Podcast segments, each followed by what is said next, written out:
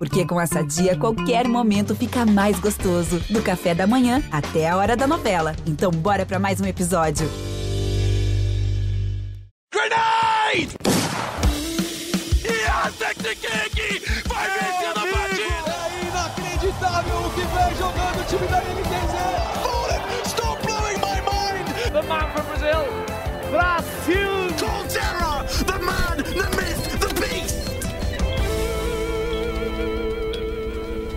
Five seconds to go.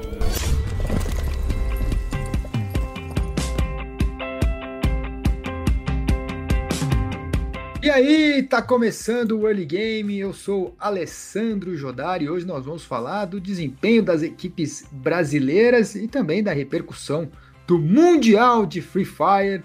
E para ajudar a gente nessa análise, tá aqui o Pedro Batman, que é coach, analista.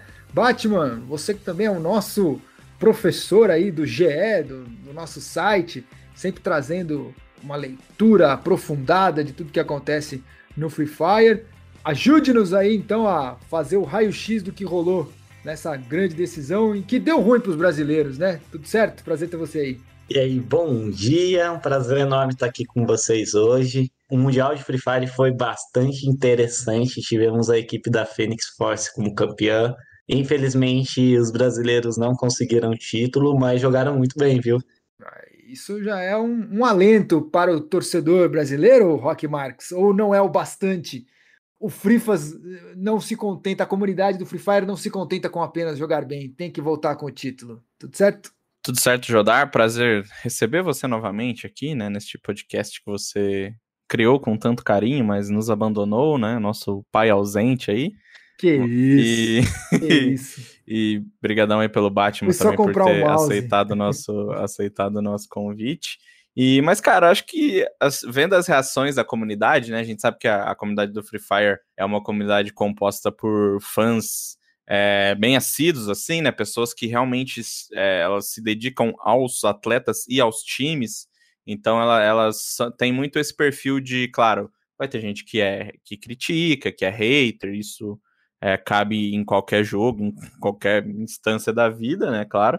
Mas assim, pelo que eu vi, a comunidade Free Fire abraçou muito o, o, os jogadores, né, as equipes que não conseguiram trazer esse título, manter esse título mundial aqui no Brasil, mas, cara, é, só de você ter é, essa possibilidade, você ter o, os times brasileiros é, conseguindo é, chegar bem, chegar com moral para o Mundial e de, dos mundiais que teve até agora, a gente já tem um título e agora conseguiu emplacar dois times, conseguiu jogar bem, como o Batman falou, é, é, um, é um sinal que o cenário brasileiro continua fortíssimo e, a gente vai discutir mais sobre isso, mas assim, não pode é, criar um cenário de terra arrasada aí só porque a gente não conseguiu manter um título mundial, porque acho que hum, se a gente pensar no geral assim, né, Batman vai saber falar melhor que eu sobre isso, mas o cenário competitivamente evoluiu e com certeza o Brasil foi muito visado nesse sentido.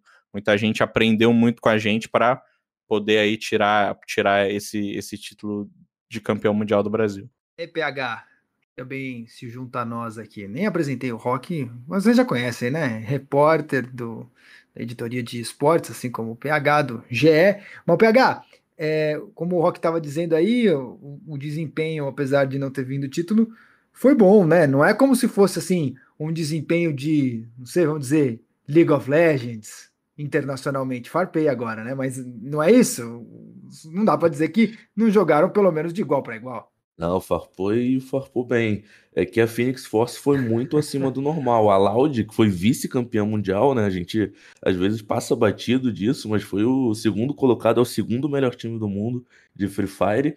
A Loud teve uma campanha de, de campeão ali, só que a Phoenix Force foi, foram uns aliens jogando que fizeram quatro buias, quatro vitórias em seis quedas, assim. E nas outras duas foi sempre top 3 e sempre com muitos abates. Então, assim, a campanha do Brasil foi muito boa. A Loud terminando em segundo o Fluxo terminando em quarto. Então, assim, não é nada para ficar triste, é bem para comemorar e, com todo respeito, não dá para comparar com todas as campanhas ruins do League of Legends no, no cenário internacional. Mas o assunto aqui é o Free Fire e vamos entrar mais a fundo então sobre. É, primeiro falar um pouquinho dessa Fênix aí. é um ponto fora da curva. O que aconteceu foi um, um dia iluminado para eles, Batman. Como é que você explicaria aí esse, essa, esse atropelo na final que o PH descreveu? Cara, na realidade, a equipe da, da Tailândia, né? Eles são tailandeses, eles vinham é, de competições já que eles já tinham tido um bom resultado. Na realidade, a equipe da Fênix, ela também é uma, ela também se chama Evos, só que como já não poderia ter duas equipes com o mesmo nome, eles procuraram é, tá alterando o nome da equipe, mudaram o nome é, um pouco antes do Mundial, para eles poderem estar tá disputando o Mundial. A equipe da Fênix, nas últimas quatro competições oficiais que teve lá no, no, no cenário tailandês, é, tem também as questões de é, da, as questões do competitivo, e esse competitivo é muito parecido com o brasileiro. Eles têm uma liga que é chamada de Pro League, lá da Indonésia, né? Da Tailândia, desculpa. E nas últimas quatro, nas últimas quatro, eles ficaram tipo top 3 em todas e ganharam duas. Isso mostra que o cenário tailandês é um cenário que vem numa crescente absurda, absurda. Porque, cara, eles conseguiram ter um bom rendimento lá no cenário deles, eles vieram para o Mundial, que, é, que foi em Singapura, um país totalmente diferente. Eles tinham as questões de fuso, tinham as questões das outras 11 equipes disputando também, são equipes fortíssimas, né? Não são equipes qualquer. E eles conseguiram fazer realmente o inacreditável. É, durante todas as partidas, é, a gente percebia que a equipe da Fênix eles caíram, eles caíam numa parte mais centralizada do mapa, né? Eles tinham as calls em Clock Tower, eles tinham a, a call deles em Marble, em posto de comando, que são áreas que no mapa são mais centralizadas. As safes ajudaram também, né? Acabaram fechando próximas a eles, então eles tinham menos menos menos movimentação no mapa. E dentro do Free Fire, essas movimentações qualquer erro de rotação, qualquer erro que você tenha é, de sair num aberto, um outro jogador acaba te pegando, porque outra equipe também vai estar tá rotacionando para tentar pegar safe. Então eles conseguiram ter um controle de marcação, um controle de jogo que foi incrível. Tanto é que isso foi mostrado na tabela. A diferença deles para a Loud foi de quase 40 pontos. Quase 40 pontos, metade das equipes não pontuaram 40 pontos. Então os caras vieram e amassaram. Na realidade, eu acho que é muito lógico que o brasileiro queria ter trazido o título para casa, todo mundo queria ser campeão mundial novamente, né? Porque em 2019 fomos com o Corinthians, em 2020 tivemos a, a Continental Series, fomos também campeões com a Team Liquid, só que não foi demérito, não foi desmérito da, das equipes brasileiras, porque as equipes brasileiras, a equipe da, da Loud jogou muito agressiva, ela teve um começo um pouco complicado, ela teve uma primeira, uma segunda partida não tão legal assim, que acabou custando um pouquinho essa pontuação da Loud, e o fluxo é, demorou também um pouco para acordar durante a competição é, a partir do momento que eles começaram a jogar um pouco mais agressivo em cima daquelas equipes que tinham menos kills, menos abates durante a partida, eles conseguiram pontuar bem. Então, é lógico que a, toda vez que eles chegavam na safe, eles contavam com a presença lá da Phoenix Force sempre marcando, e, e os abates também, a gente parar para perceber em questão de abates, a, o fluxo, por exemplo, teve o dobro de abates do que quase o dobro de abates de metade das equipes. A Loud conseguiu 39 abates, foi a segunda equipe a mais conseguir abate. Então, realmente, os tailandeses estavam num dia muito bom, muito bom, tinham um controle de safe muito legal, uma leitura de safe muito legal, e eles ficavam segurando o tempo todo é, dentro da safe. E as equipes que tentavam rotacionar, eles sempre conseguiam pegar, principalmente com o suporte deles, o jogador Joema, que é um suporte muito bom de Barret. Eles jogavam muito focado nele. E o De Cruz, né? O De Cruz que foi o MVP, o cara matou 23, 23 bonecos em seis partidas. Então, tipo, ele matou quase quatro bonecos por partida. É, então foi muita coisa, muita coisa mesmo. E Batman, quando você fala sobre é, segurar safe, saber ter, ter, essa leitura de, de jogo, pra, se, se a gente pegar todos os jogos é, competitivos, o, o, o, Battle Royale, não só o Free Fire, mas o Battle Royale no geral, é o único que tem um fator randômico grande, né? Quando até o jogo começar, você não sabe onde a safe vai fechar. Claro que com com os estudos de vocês, só da primeira da primeira safe você já tem uma noção gigante de, de para onde o jogo vai parar. Mas até o momento do jogo começar, você ainda não sabe isso. É, e, e, quando você fala que a Phoenix ela dominou, é, soube jogar essas safes, dominou tudo isso, é, que tipo de que tipo de preparação isso exige do time antes do campeonato? Já que a decisão ela, ela quer dizer, a decisão não, mas assim, eles só vão saber qual, a, qual safe vai fechar, qual, qual vai ser a rotação é, do mapa no momento que, que decola. Mas qual preparação é, vocês têm que ter e, e, qual preparação você acredita onde a Phoenix foi feliz para ter uma leitura tão boa de jogo? Porque além dos quatro dos quatro buias, né, eles tiveram um terceiro e um segundo lugar. Então, assim, eles dominaram completamente as seis quedas. Então, o que, que acontece é o seguinte: é, quando a gente entra, principalmente em campeonatos em campeonatos oficiais, em campeonatos que a gente. Durante toda a nossa preparação, na realidade, temos a presença de. de nas, os, os treinos que acontecem, na maior parte das vezes, são muito parecidos com o que, com que são os jogos, na realidade. Então, isso ajuda muito, porque as equipes se preparam mais ou menos é, de acordo com o que as outras estão fazendo, de acordo com o que elas precisam fazer durante a partida. É um ponto principal disso tudo. É, o Free Fire, assim como qualquer outro Battle Royale, a gente realmente consegue estudar as safes, que, que é normalmente onde, cara, é a última safe sempre é mais difícil de acertar. Mas normalmente a gente consegue ter a visão de que a safe vai fechar muito próximo de algum lugar.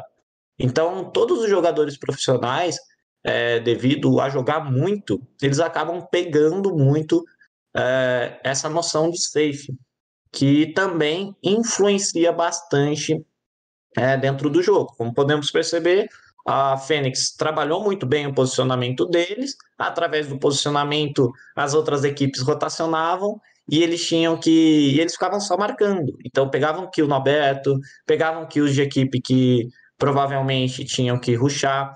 Então, a todo momento, a equipe da Fênix conseguiu trabalhar muito bem a questão da tomada de decisões deles dentro do jogo. Você não via a equipe da Fênix Force abandonando um posicionamento para poder pegar kill, por exemplo. É, então, eles sempre estavam bem posicionados, conseguiam pegar ali, ter aquela visão de tipo, ah, tem uma kill ali no chão, vamos pegar, tem alguém trocando ali do outro lado, vamos ver o que, que a gente consegue fazer. Então eles sempre conseguiam ter essa, esse domínio do melhor posicionamento na partida. É, teve uma safe é, que fechou na quarta partida em Bermuda. A safe fechou em cima do morro, de um morro que entre a cidade de Pique e Factory. Esse morro é, foi totalmente contestado pelas outras equipes. Teve a equipe da da Vips, que ruxou, que acabou indo para cima da equipe da Evos, da, da Fênix. Teve também a equipe da First Riders, que também foi uma equipe que foi muito bem nos play-ins, inclusive eu acho que particularmente foi uma das maiores decepções para mim no Mundial, que eu achava que eles iam vir mais fortes, é, principalmente porque disputaram play-ins, conseguiram ficar ali no... conseguiram passar em primeiro lugar, então acreditei que eles iam vir um pouco mais fortes, mas a todo momento a gente percebia que a Fênix não entrava em trocações que não eram deles, sabe? Então, quando eles tinham que trocar, eles eram muito bons. Eles usavam muito da granada para os adversários acabarem gastando recurso. Isso era muito válido. E aí, com os adversários sem recurso, eles conseguiam fazer as kills. E a preparação nossa é muito em cima, tipo, é, particularmente eu tre é, quando, quando eu pego para treinar com os meninos em relação a safes, a gente tem um material que mostra onde normalmente todas as safes estão fechando, sabe? Então a gente consegue perceber, poxa, a primeira safe fechou em tal ponto, a gente vai precisar chegar em pontos Y, por exemplo. O que, que a gente vai precisar fazer? Então eles tinham isso muito em mente. Tanto é que todo momento a gente sempre via a equipe da Fênix muito próxima. Então todos os jogadores já sabiam o que precisavam fazer, já sabiam como eles iam chegar em determinado lugar e conseguiam ter o domínio total daquele lugar, né? Então, quando o meta do Free Fire ele atualiza, as safes também mudam. Então eles conseguiram se adaptar muito bem nesse meta, que teve as safes um pouco mais centralizadas, conseguiram pegar as safes um pouco mais no centro do mapa e através da call inicial não precisavam rotacionar tanto. Então acho que a escolha da call deles foi muito boa, a escolha das calls foram muito boas. Nos três mapas eles estavam com calls que são sempre questionadas, sempre contestadas aqui no Brasil, em qualquer cenário de Free Fire, porque quando você cai no centro, você tem uma vantagem na rotação do que uma equipe que cai fora do centro, porque você vai poder esperar no centro do mapa as outras equipes rotacionando e assim você vai estar tá pegando as outras equipes. Seguindo nesse assunto, Batman, é, logo depois da final, conversei com, com o técnico do Fluxo, o mestre K9, e perguntei para ele sobre esse domínio absoluto da Phoenix Force na final. E foi até uma fala dele que acabou gerando um pouco de polêmica quando saiu na segunda-feira. Mas, mas eu entendo, assim, a fala dele foi bem parecido com o que você falou. Vamos botar agora para os nossos ouvintes. Não há nada que, que, que eles fazem que a Laudo não fez, que o Fluxo não fez. Realmente eram, tipo assim, é, quando eu fiz, a gente faz análise e tal, a gente contou lá os melhores times aqui são o Flux, Loud, a Phoenix Force, a Silence e a Evos. Esses times são os que vão brigar por título. Quem vai ganhar o campeonato? No detalhe. Qual foi o detalhe? A Safe. A, a Safe, a, é, os caras, eles. A Safe teve partidas que eles só caíram exemplo, no mapa e a Safe fechou lá.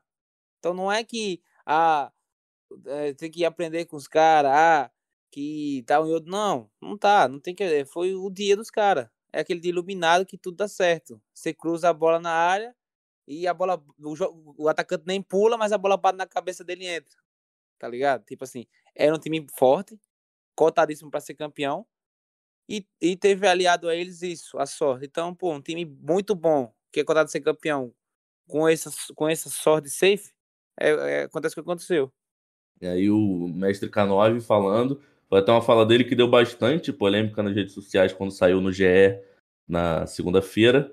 E queria perguntar pro, pro Batman é, se ele concorda primeiro com, com o K9, claro, que ele ressaltou ali que que os tailandeses tinham a mecânica, o suporte deles era muito bom, mas também teve esse fator sorte muito grande, porque realmente eu acompanhei o, o jogo fazendo o tempo real e todas as safes fecharam para o time. Claro que tem o posicionamento, tem o estudo de safes, mas poderia fechar para qualquer outro também, porque essa primeira safe é sorte, a primeira não, não, não se estuda.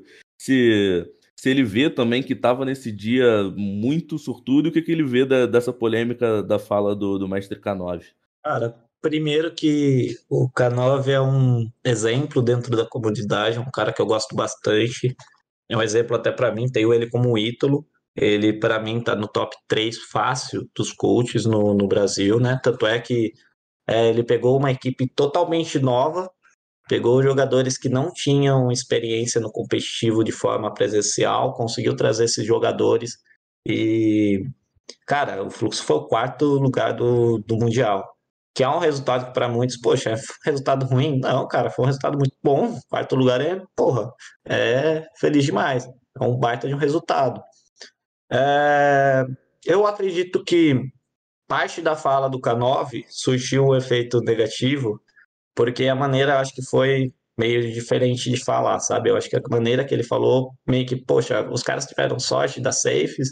E o Free Fire, por ser um Battle Royale, tem essas também, sabe? Tem dia que você pode cair no meio do mapa, safe fechar lá embaixo e, cara, você vai ter que se movimentar para lá. É... Mas eu paro para pensar muito na questão do que o que, que os times brasileiros poderiam ter feito sabendo que as safes estavam fechando mais próxima da equipe da Fênix.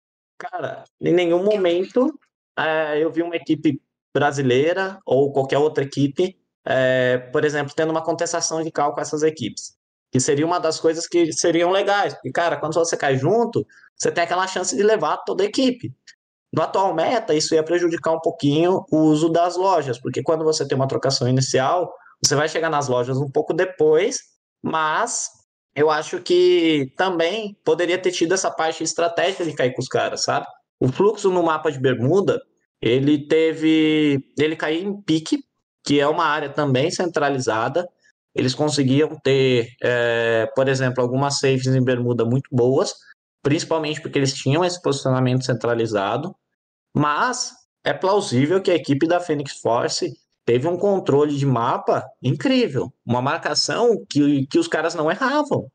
Uma marcação que, tipo, quando eles precisavam, quando eles viam que tinha um squad rushando pela esquerda, juntavam os quatro jogadores na esquerda, colocavam o De Cruz à frente da equipe e o De Cruz sempre derrubava o primeiro, eles abriam vantagem e mesmo quando não tinham a vantagem, conseguiam ser frios a todo momento, não se desesperavam nas trocações e, e o fator psicológico da equipe foi muito bom, foi muito excepcional.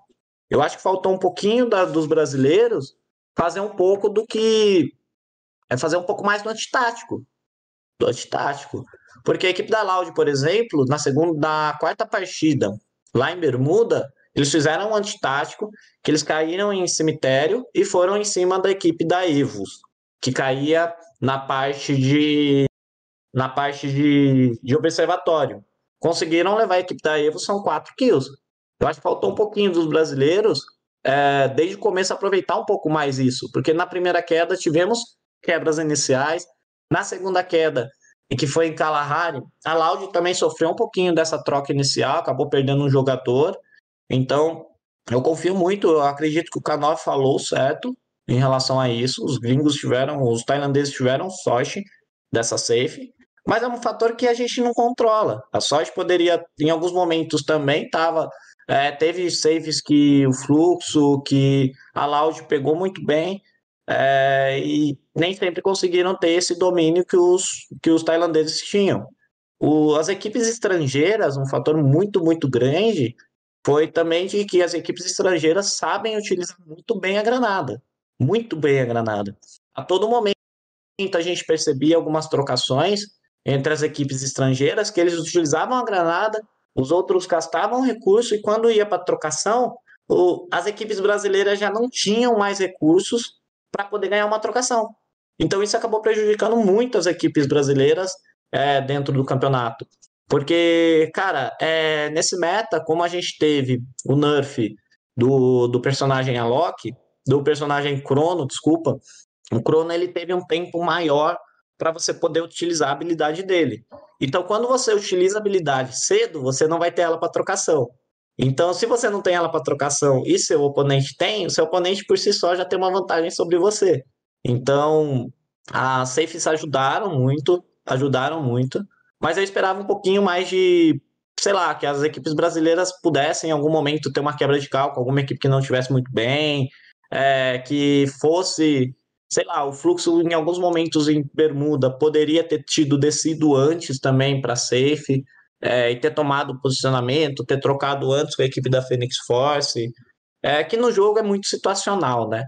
É, a gente vê a partida acontecendo e são vários fatores que, que influenciam durante toda a partida, como a questão da safe, como uma questão de trocação não, não pensada, mas eu esperava um pouquinho mais tipo, de, de agressividade, sabe, dos brasileiros desde o começo. Eu acredito que o que fez a equipe da Phoenix Force ser campeã foi muito mais a questão da regularidade. Eles entraram com sangue no olho, conseguiram pegar quatro buias, dois top 3, e, cara, os caras estavam no dia mesmo. Estavam no dia. E Batman, não sei se você concorda comigo, é, como um especialista, um cara mergulhado no Free Fire, mas eu que é, a gente acaba acompanhando um pouco de todos os jogos, não vai ter é, a mesma facilidade para falar do assunto como você que consome isso a todo momento. Mas eu, eu, eu enxergo o, os Battle Royales, o Free Fire, inclusive, como jogos em que o, o caos ele impera. O caos é a regra. Então, quando você tem uma equipe que consegue achar uma ordem no meio disso tudo, é, ela acaba sendo uh, superior às demais. Faz sentido isso? É mais ou menos por aí. A, a, a Fênix conseguiu achar esse caminho no meio do, do, da bagunça do meta, da bagunça da final e, e, e, ser superior por isso, por conseguir encontrar uma lógica ali que os outros não acharam, como você disse? Sim, sim, Alejo. É, cara, eu percebi a equipe da Fênix, eles sempre se posicionavam muito bem na safe, eles tinham a leitura da primeira safe, eles pegavam sempre, antecipavam, ficavam marcando um ponto que eles tinham facilidade de marcação. Teve o Buia que eles fizeram com dois jogadores apenas, contra quatro dos russos. E esse Buia eles tinham vantagem de posicionamento, porque eles estavam em um cover, eles estavam em uma casa, mas hoje no Free Fire eu acredito, não sei muito como funcionam os outros Battle Royales, mas o posicionamento no Free Fire, ele define muita coisa nas partidas, sabe? Então, eles jogaram com o posicionamento embaixo do braço, jogaram tá todo momento com o posicionamento, cara, a gente vai pegar tal ponto, tal ponto talvez não seja o melhor da safe, mas vai fazer a gente ficar vivo.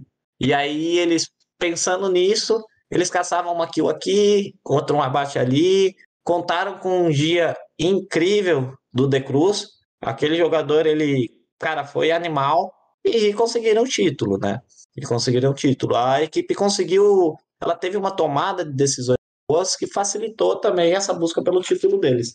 Como diz o professor Tite, né? Quanto mais eu treino, mais sorte eu tenho também. Então é mais ou menos por aí, né?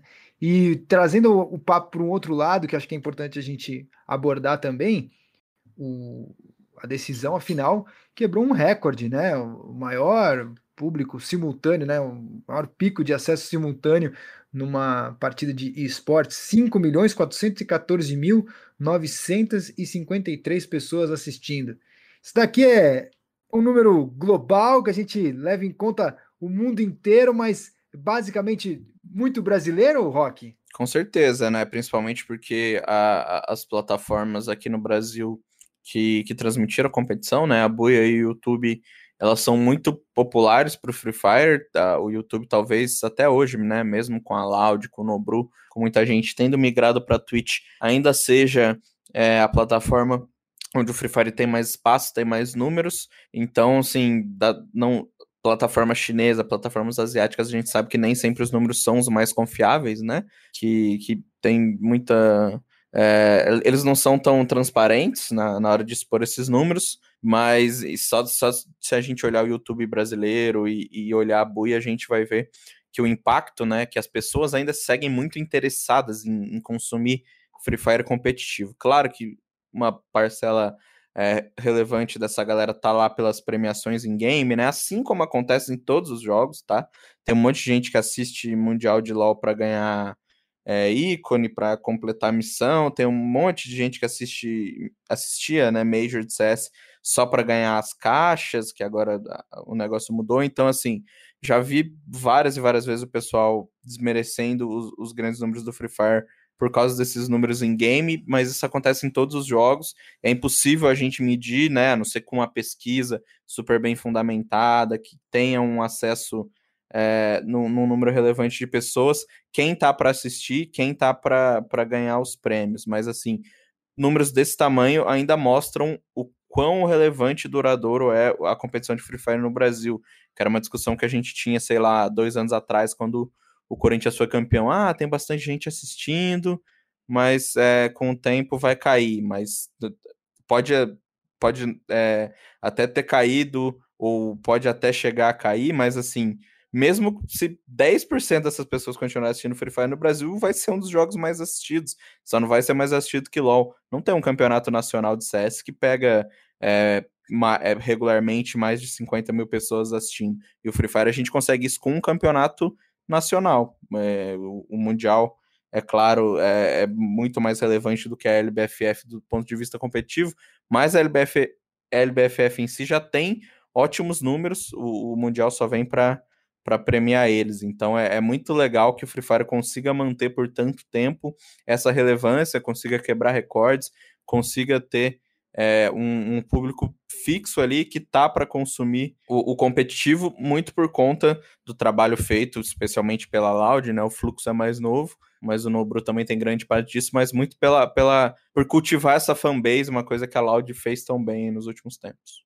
Legal, o que dizer desse recorde de público e, e o quanto que tem de peso a gente ter as torcidas, né? A Loud e do Fluxo assistindo, acompanhando o Mundial por tá, estarem as suas equipes lá. Será que se fossem outros times, esse número poderia ser maior ou seria menor? Como é que você vê essa ligação do, do, do público do Free Fire com o seu time do coração? Ou, ou tem mais o peso mesmo de ser o eSport?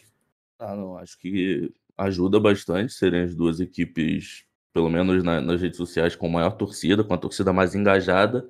É, tanto que desde sexta-feira no play-in, o, a hashtag GoLoud já era top 5 mundial e top 1 direto no, no Twitter durante a, a disputa da fase de entrada do Mundial, quando a Loud estava em ação.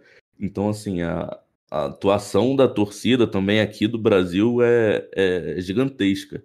Ainda mais desses dois times, apesar do fluxo ser novo, né? Ele chega com, com uma base muito forte, vindo aí de fãs do Nobru, do Serol, que, que são nomes gigantescos já no Free Fire e já chegou com uma organização gigante. Nasceu já gigantesco, é filhote de girafa.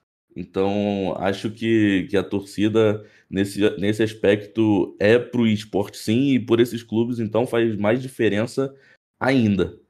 Filhote de girafa. Tô anotando no meu caderninho aqui que essa é uma expressão que eu vou roubar de você, que eu vou usar mais para frente em algum momento. Sensacional. e, Batman, conta para nós aqui. É um, o fluxo acabou de chegar, como disse aí o, o PH, mas já tem rivalidade, já deu tempo de desenvolver aquela, aquela rixa entre vocês. É, é claro que é, com a torcida talvez seja até um, uma química diferente, seja mais automático, mas para vo vocês como orgs, já, já tem isso já? Não, cara, é o, o tamanho do Free Fire do Brasil, ele é incrível, né? Não só no Brasil, como no mundo. Ele é um... Cara, ele é uma coisa que eu... Antigamente eu era de outro jogo, e quando eu vim pro Free Fire, tipo, deu aquele susto, né? Porque é muito engajamento, são muitas pessoas assistindo, e como o PH falou, é, muita gente torcendo pelas equipes de coração.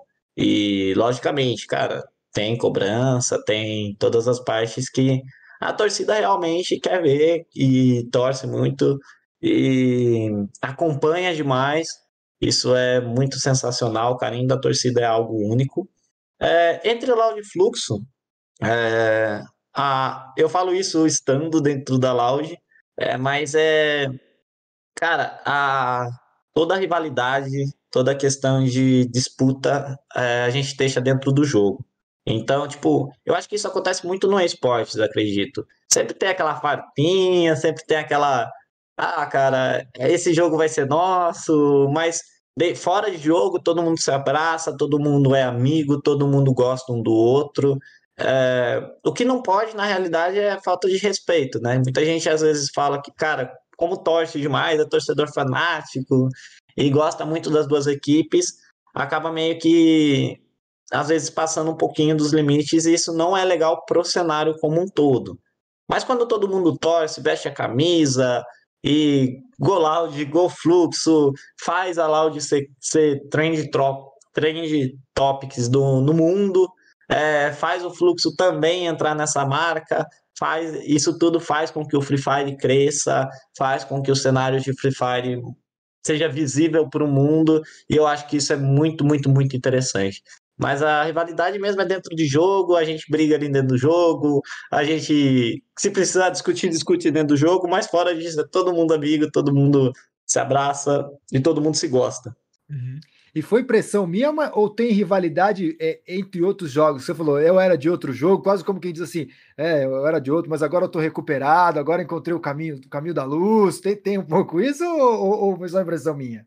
Ah, cara, tem. Eu acho que na maioria das vezes é, um pouco acontece de, de outros jogos ser um pouco mais forte, né? Mais direcionado. E eu acho que aí já não começa a ser muito legal para o cenário, porque sempre tem o pessoal que gosta de, de tal jogador ou de, ou de tal organização, que quando vê um negócio desse acaba ficando meio, meio chateado, né? Acaba pegando raiva de outra pessoa. Isso não é legal. Isso não é legal mesmo. Mas quando todo mundo torce, se diverte e, cara, Fluxo ganhou, Loud ganhou e todo mundo tá feliz, acho que todo mundo sai ganhando. Sim, sim, não, não, mas eu digo mais porque você falou, ah, eu era de outro jogo antes e tal. Aí eu, eu fiquei com a impressão de que você quase que falou, ah, não vou nem falar qual era o outro jogo para não magoar o pessoal que gosta do Free Fire aqui, mas isso não tem, não. Não, não tem não. Na realidade teve no começo, né? A gente teve. Eu lembro que no começo teve algumas coisas assim entre Free Fire e LoL, né? Mas depois já ah, foi sim. os dois, cada um foi para um lado, todo mundo hoje tem um cenário muito bom, mas teve algumas coisas. Acho que ainda, ainda teve, talvez tenha alguma mágoa, mas o pessoal precisa fazer as pazes aí, que essa é uma, é uma briga que realmente não, não faz sentido. O, o Rock, e ainda nessa coisa da torcida, o, a gente vê bastante né, no, no CS é, o que pode acontecer quando o, o que é para ser uma rivalidade saudável às vezes passa um pouco do ponto. Mas qual é a importância para o Free Fire de você ter de que o cenário frequente esse, esse, esse quase que esse limite ali entre a provocação, entre torcer para que o, o, cenário cresça, mas que seja o meu time, que não seja o rival. Qual que é a importância de você ter essa, esses, esses pontos de atrito entre as equipes? É, é, faz bem? Até que ponto faz, faz mal quando passa do ponto? Na verdade, é tudo espetáculo. Como é que você enxerga isso? É, eu acho que a rivalidade ela, ela, é, um, ela é uma coisa que está estritamente ligada ao esporte. Não tem como você ter esporte, não tem como você ter competição sem rivalidade. É, eu acho que nos esportes é, elas são muito voláteis, porque é claro que um, um, a Loud talvez seja um time para contrariar isso, a PEN, no, é, principalmente no LoL também seja um time para contrariar isso, mas é, o, as rivalidades elas acontecem muito de jogador para jogador, ou enfim, de um, de um, certo número de jogadores para um certo número de jogadores. Não é aquela coisa que a gente tem no futebol, que independente dos representantes, Palmeiras e Corinthians vão ser sempre rivais. Então, é, eu vejo eu vejo que as rivalidades mais apimentadas assim, elas acontecem por disputa pessoal entre os jogadores, uma farpinha que um jogador deu, outro cara não gostou, ou pelas torcidas, né, desse, desses jogadores. Não, não é tanto aquela coisa organização contra organização, apesar da gente ter PEN-TZ, por exemplo, no, no CBLOL. Eu vejo que as rivalidades que movimentam mais é, são as rivalidades entre os jogadores. Eu acho super interessante, né, toda uma outra discussão sobre co como os jogadores são mais relevantes do que, a, do que os próprios times muitas vezes, mas acho que é essencial, assim, se você quer ter um cenário competitivo legal, você quer ter, é, conseguir manter esses bons números, quer conseguir manter um, um, bom desempenho, até mesmo um bom desempenho no jogo, a rivalidade é importante para alimentar tudo isso, né? Claro que ela não pode extrapolar e se tornar a principal coisa, mas a gente viu, por exemplo, no Six Invitational agora, o trash talk do Bodega, né, treinador do MBR, com, com os outros times brasileiros, super legal, pô, depois no, os caras são parceiros, o Psycho teve aqui semana passada, falou que são todos amigos, enfim, mas ali no momento, para apimentar, tanto para o show, a transmissão, é, a rivalidade é essencial. PH, você é dos que apaga as chamas ou que traz fósforo para botar fogo no parquinho? Ah, não, tá com álcool. Para mim, rivalidade, esporte sem rivalidade não, não, não existe. Não existe Brasil sem Argentina. Acho que, que é essencial, assim. Inclusive, uma, uma das fases mais legais do, do CS para mim foi quando o MIBR e Fúria tiveram uma rivalidade bem acirrada, assim. É, claro que não, não chegando na, na violência que às vezes a gente tem no futebol, né? Mas, mas uma rivalidade saudável, é, para mim, é muito importante, assim. Até para torcer, dar mais vontade, dar dá mais vontade de assistir, de, de ver as torcidas reagindo, de ver os campeonatos. Acho que para mim a rivalidade é um ponto crucial assim do, do esporte, seja ele eletrônico ou não. É, a violência a gente não tem nos esportes, mas a gente tem também muita gente que passa do ponto nas próprias redes sociais, né? No, no uhum. Twitter, ou o cara que manda ADM lá, também isso não é legal e torcedores calma, né? sem extrapolar, porque mesmo você não, você não precisa ir lá chutar o carro do jogador para passar do ponto. Né? O, o, Batman, e, e, nesse sentido, como que você acha que a, a comunidade do Free Fire, como que ela, ela, ela, ela se controla, assim, ela, ela é uma comunidade que às vezes pega esse cara que, que pode ter a tendência de passar do ponto e consegue trazer ele para um lado mais civilizado, é, é, ela tem conseguido manter um, um, um nível legal, assim, manter a toxicidade sob controle?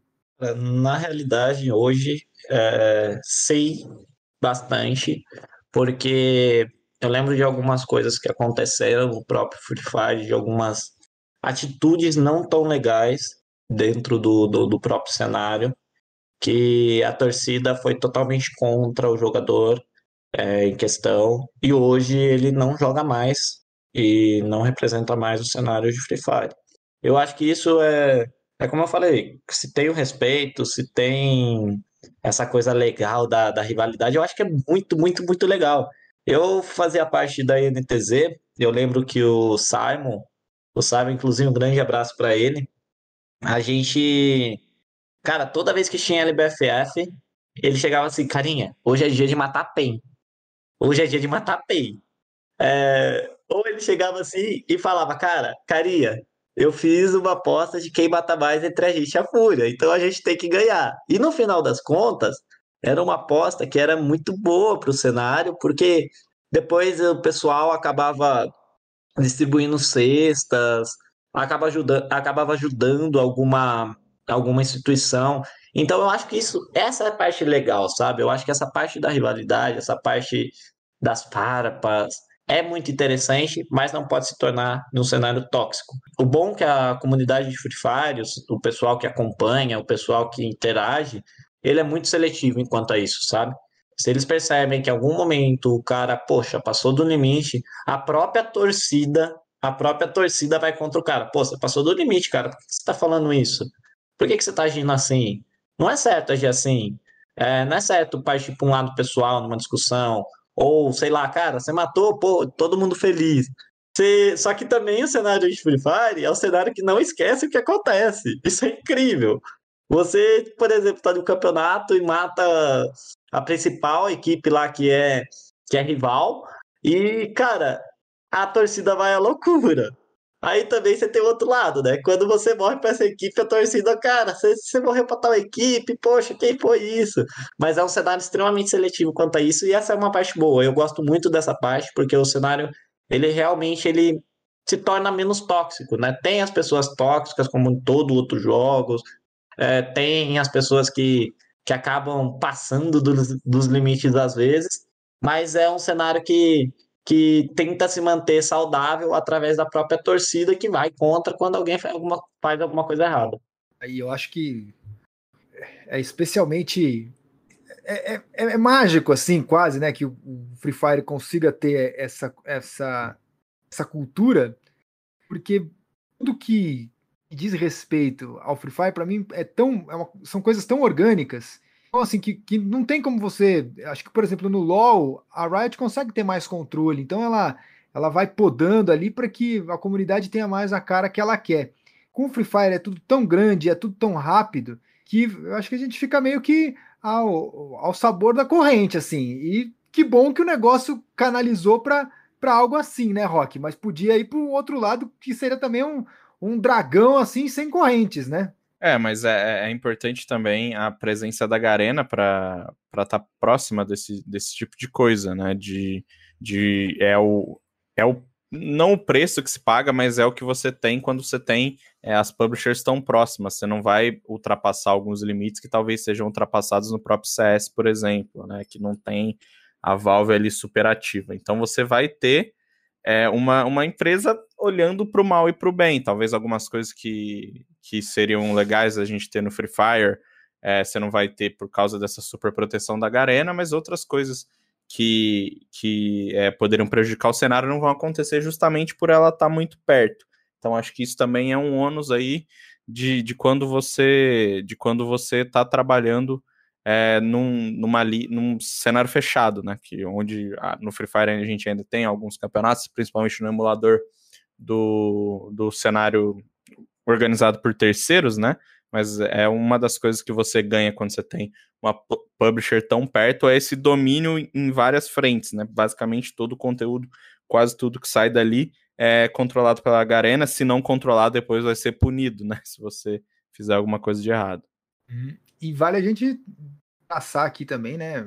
É, fazer um elogio, por terem conseguido botar o campeonato de pé, que a pandemia ainda não acabou, né, PH? E, e conseguir botar de pé aí, a gente está vendo toda a repercussão do Mundial, o recorde que foi batido, e não é simples você organizar nada, ainda mais reunindo equipes de diferentes cantos do mundo em meio à, situação do coronavírus que a gente ainda que, com qual a gente ainda tem que conviver, né? É, bem difícil. Inclusive, durante a quarentena do Mundial de Free Fire lá em Singapura, o, o FAQ do Fluxo, ele foi diagnosticado com Covid-19, foi tratado pela levado pro, pra, pelo médico pela Garena e se recuperou, tanto que jogou, estava lá no palco, mas, mas é bem complicado fazer um campeonato assim presencial, foi um esforço gigantesco da Garena, o único caso, pelo menos brasileiro, que chegou até nós foi o do FAC, então acho que, assim, foi um case de sucesso, né, os jogadores voltaram bem, conseguiram passar lá a quarentena tranquilos, então, esse esforço da Garena, como foi o da Riot Games no Valorant e no, no LoL em Reykjavik também, acho que, que o Brasil, infelizmente, ainda não está preparado para isso, com, a, com o retorno da LBFF agora dia 2, infelizmente, mas espero que, que para o futuro, para o final do ano ou para o início do ano que vem, a gente já esteja preparado para receber de novo esse tipo de evento presencial para que a gente possa voltar né, à normalidade sem o novo normal e, e voltar aos anos de glória do, do esporte eletrônico aqui, que a gente estava recebendo o Mundial de Free Fire, ia receber o Major de CS, ia receber o Six Invitational.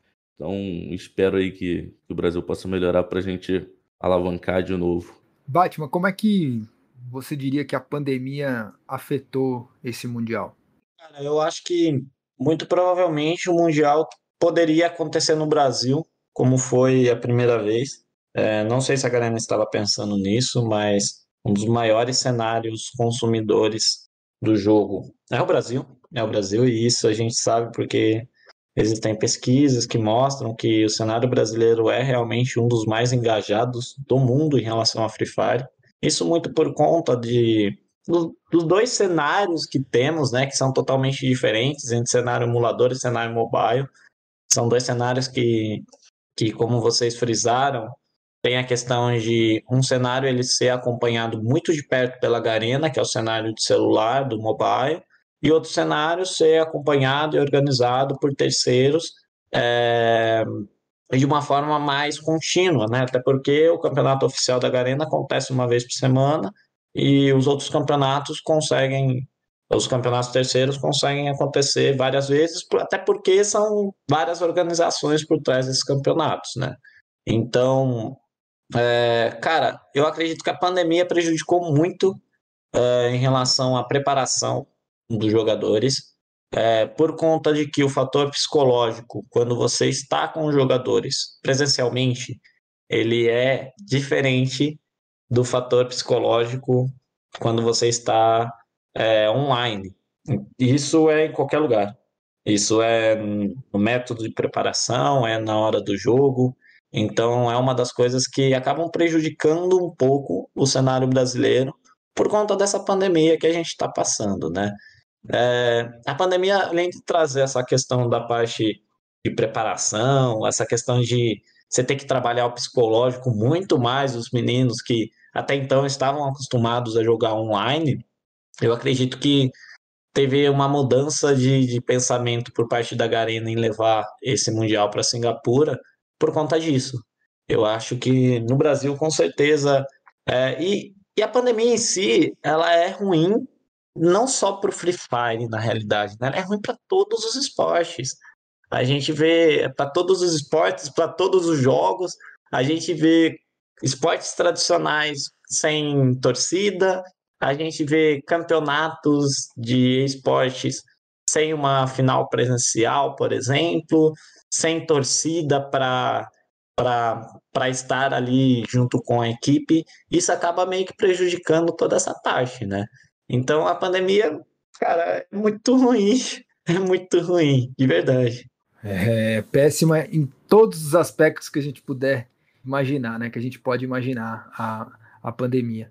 Bom, pessoal, uma última coisa que, que eu queria é, projetar com vocês aqui é o futuro, né? Do, do, do, Free Fire, depois desse Mundial. O que muda depois desse Mundial? A gente vai ter alguma. De alguma maneira, isso afeta o planejamento para a próxima temporada, o, o, resultado, no caso, né? O que, que dá para a gente imaginar que vem por aí depois desse Mundial, Rock? É justamente isso que eu queria ouvir, claro, mais do, do Batman, porque é uma, é uma janela muito curta entre o fim, né, do, do, do Mundial, da FFWS, e não tem respiro, começo... né? Não tem respiro, exatamente, né, são aí basicamente, acho que não vai dar duas semanas, se a gente contar bonitinho, no máximo duas semanas, entre a, a, o começo da, da LBFF e o final do Mundial, é, muitos times estão se movimentando, né? A gente teve várias transferências, o Santos mudou muitos jogadores, por um exemplo, enfim, já está tendo rolando essa, essa dança das cadeiras. É, não sei se a, se a e o Fluxo planejavam fazer mudanças é, na, na line, né, no squad do time, mas mesmo se é que eles planejam, vai ter pouco tempo para mudar. Eu queria ouvir um pouquinho do Batman sobre isso, sobre como, como não, não deixar a peteca cair e já chegar bem para a LBFF com tanto, poucos, com tanto pouco tempo, né? Os jogadores acredito que vão pegar alguns. É, pegaram aí algum dia para descansar também, e você tem que estudar os novos adversários. Como que tá essa tua, essa tua rotina aí de preparação para a LBFF? Cara, eu particularmente acho que tem seu ponto positivo e seu ponto negativo. O ponto positivo disso tudo é que as equipes da Loud e do Fluxo é, pela preparação no Mundial, eles vêm numa concentração, eles vêm numa rotina de treinamentos que vem desde o Mundial. E eles estão com uma equipe muito bem entrosada. Ambos, ambas as equipes estão na melhor fase, então isso pode ser um ponto positivo, principalmente porque eles estavam treinando lá em Singapura, estavam jogando contra é, equipes muito, muito fortes. Só que aí vem também o lado ruim. É, o lado ruim é que o cenário brasileiro, na minha opinião, ele é o cenário de maior nível possível. Eu disputei duas, duas não, três LBFFs e, cara, depois da mudança de formato que a LBFF teve, principalmente de repescagem, questão de questão de rebaixamento, é, você sai do céu ao inferno muito fácil. Porque você fica entre os 12 primeiros, você pô, tá no céu, tô na final, é, a gente vai disputar o título, mas se caso a gente perder, a gente vai não acabar perdendo nada, porque ano que vem a gente tem a próxima LBFF, pode estar tá disputando a próxima LBFF. É... E só que quando você vai mal, cai ali naquela 13 terceira posição, cara, é... você vai disputar uma repescagem. Então aí já tem outra preparação.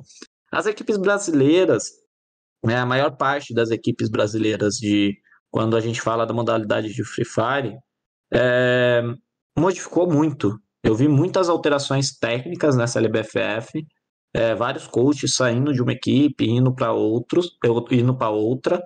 É, teve a equipe do Santos, por exemplo, que eu acho que foi a equipe que mais alterou nessa LBFF.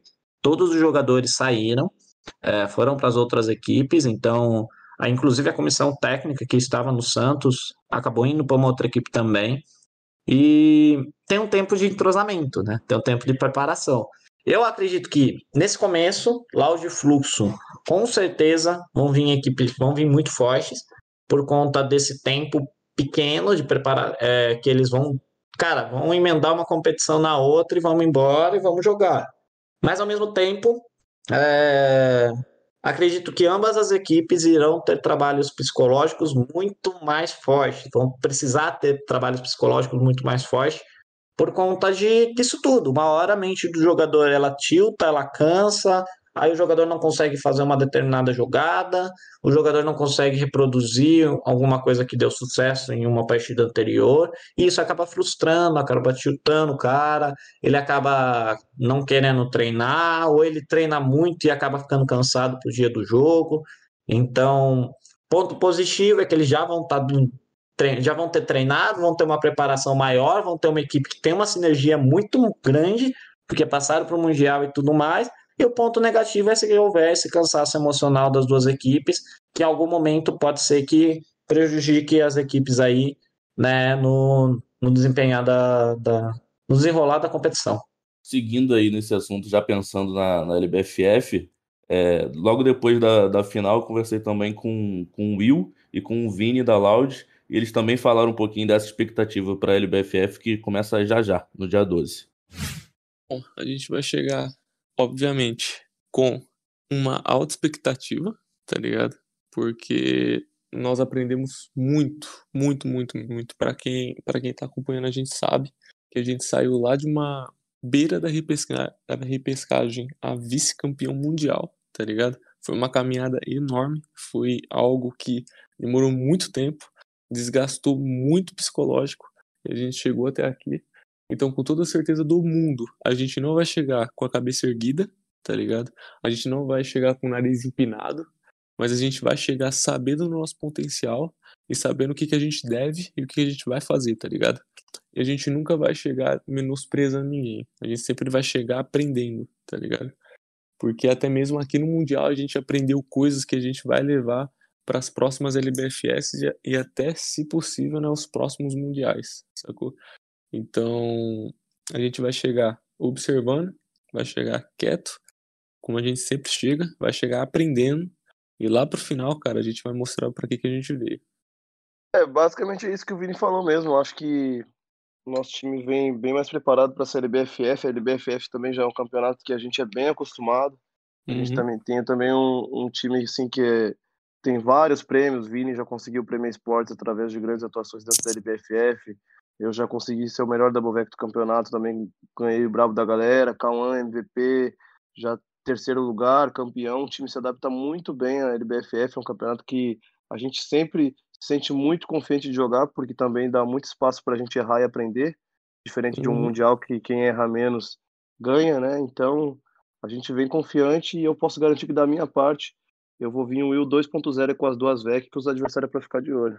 Muito bem, chegamos então ao nosso late game, a hora dos last hits. Começando por você, Rock. É, o meu last hit dessa semana vai voltar pro CS, né? Fazer um tempinho aí que eu não dava um last hit sobre CS, porque essa semana a gente teve a saída do Coldzera do time titular da FaZe, né? O jogador brasileiro aí eleito duas vezes o melhor do mundo, 2016 e 2017, estava na FaZe desde setembro de 2019 e essa semana ele acabou deixando o time, né? Então tá no mercado aí um dos jogadores mais é, valiosos do, do, do, cenário brasileiro, com uma expectativa muito grande é, para saber para onde ele vai, se ele vai seguir jogando internacionalmente ou se ele vai é, voltar a jogar com o time brasileiro. Tem aí é, muitos times brasileiros que estão em ascensão, né? A Fúria já está lá consolidada, mas a gente tem Godsend Pain, é, a gente tem muita, muita gente com, com possibilidade aí de, de acrescentar um dos melhores jogadores da história do CS, né?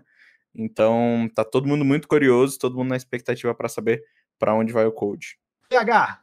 O meu vai ser sobre FIFA 21, que nessa semana o Pelé montou um time, o time dos sonhos dele, e ele se deixou de fora, né? Difícil, o Pelé, que, que é o melhor jogador de todos os tempos, Desculpa aí para quem não concorda, mas ele se deixou de fora e colocou aí a 10 no, no Maradona para homenagear o, o eterno camisa 10 da, da seleção argentina, que faleceu aí no fim de 2020. O time dele é full para ataque. Tem sete atacantes, dois zagueiros e um lateral. Acabou. Vamos para cima. Quero ver botar esse povo todo para marcar, hein? Mas o Pelé pode. E olha, o meu last hit vai pro Valorant Mobile, que foi anunciado pela Riot. É, bom, tá valendo, né? Vai ter que competir com o Free Fire, é ou não é, o, o, o Batman? O seu last hit, você pegou o esquema aqui, né? Sei, é, last hit vai para é como se fosse uma ideia dos jogos, é isso? Uma ideia final, um destaque final, um merchan, o que você quiser, fique à vontade. A minha ideia, então, meu last hit vai pro Free Fire, né? é, Alguma notícia, temos... algum, algum destaque aí específico? Cara, dia 12 temos o início da LBFF. As 12, as 18 principais equipes aí vão estar disputando o título de campeão brasileiro. E eu, particularmente, estou muito animado por conta das mudanças, por conta de, de, das novidades que estão por vir no cenário aí. Então acredito que vai ser a LBFF mais disputada de todas as edições. Quem você acha que vai ser campeão? ah, não, não vai, não, não vai jogar safe. Vai jogar safe? Não, a torcida minha com certeza é para Loud. Tenho certeza que eles vão estar tá fazendo um bom trabalho ali. tá certo. Olha, eh, muito obrigado, Batman, por ter topado o convite, por conversar aqui com a gente. Obrigado ao Rock, ao PH e obrigado a você também nos ouviu durante esse tempo todo. Semana que vem tem mais Early Game. Abraço, tchau. Time limit reached.